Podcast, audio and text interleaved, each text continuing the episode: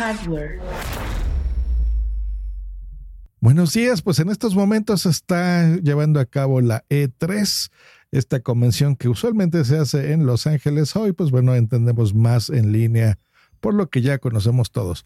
Y una de mis marcas favoritas está presentando hardware. Interesante, hardware muy interesante. Razer.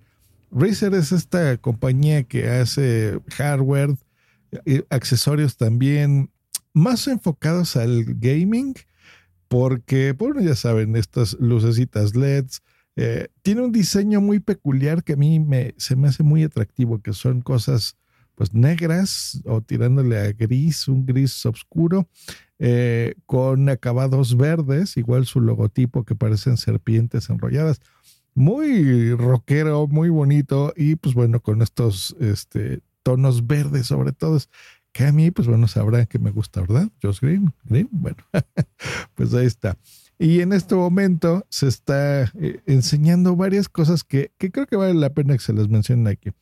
Por ejemplo, la Razer Blade 14, que esto es una laptop de gaming, que ellos se jactan de que sea la más poderosa y delgada del mundo, y es la primera que incluye el procesador AMD Ryzen 9 lo interesante es la tarjeta gráfica, que es el GPU, que es de NVIDIA, que es el RTX 3080.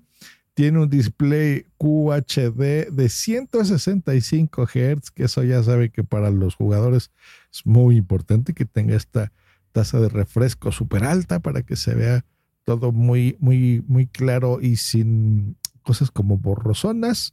Interesante, el precio 1.799 dólares. Mm, miren, justo acabo de ver hoy, estaba debatiendo si se los comentaba o no. La competencia, que es Acer, está sacando una, una laptop que, bueno, o ya está en venta en México. Se las recomiendo muchísimo. Búsquenla, se llama Acer Nitro 5. Es prácticamente lo mismo que les acabo de decir, un pelín abajo el procesador pero el precio es súper atractivo porque cuesta mil dólares menos. 799 dólares es lo que cuesta en México. La podemos encontrar en 16 mil pesos. Si están buscando una laptop buena, poderosa, esta, la de Acer, bueno, es, es un diseño muy bonito también. Esta es más bien con, con terminados rojos. Dénsela, está muy buena. Intel Core i5 tiene el mismo procesador Nvidia con el RTX bueno, hasta podrías hacer medio minería de Bitcoin si quieres con estas laptops.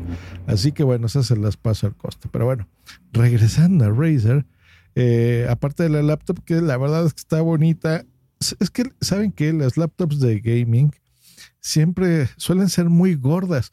Ustedes veían The Big Bang Theory, ¿se acuerdan de esta super serie eh, eh, cómica, este sitcom?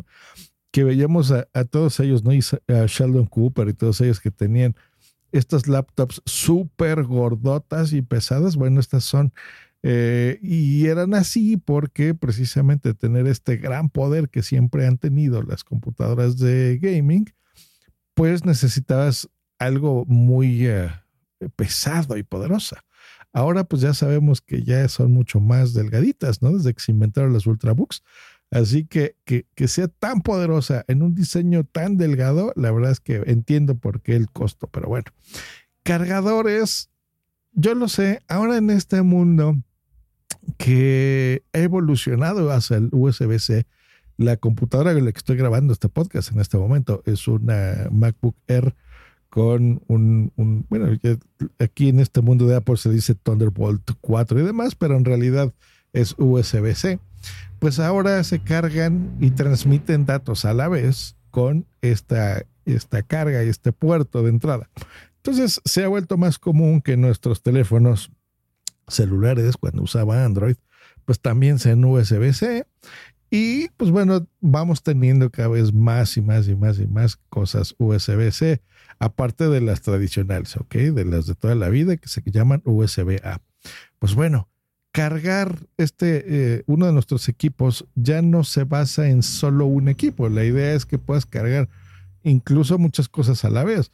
Un monitor, a lo mejor alimentarlo, la computadora tuya y a lo mejor estás cargando ahí tu teléfono, tu iPad y demás en un solo cargador.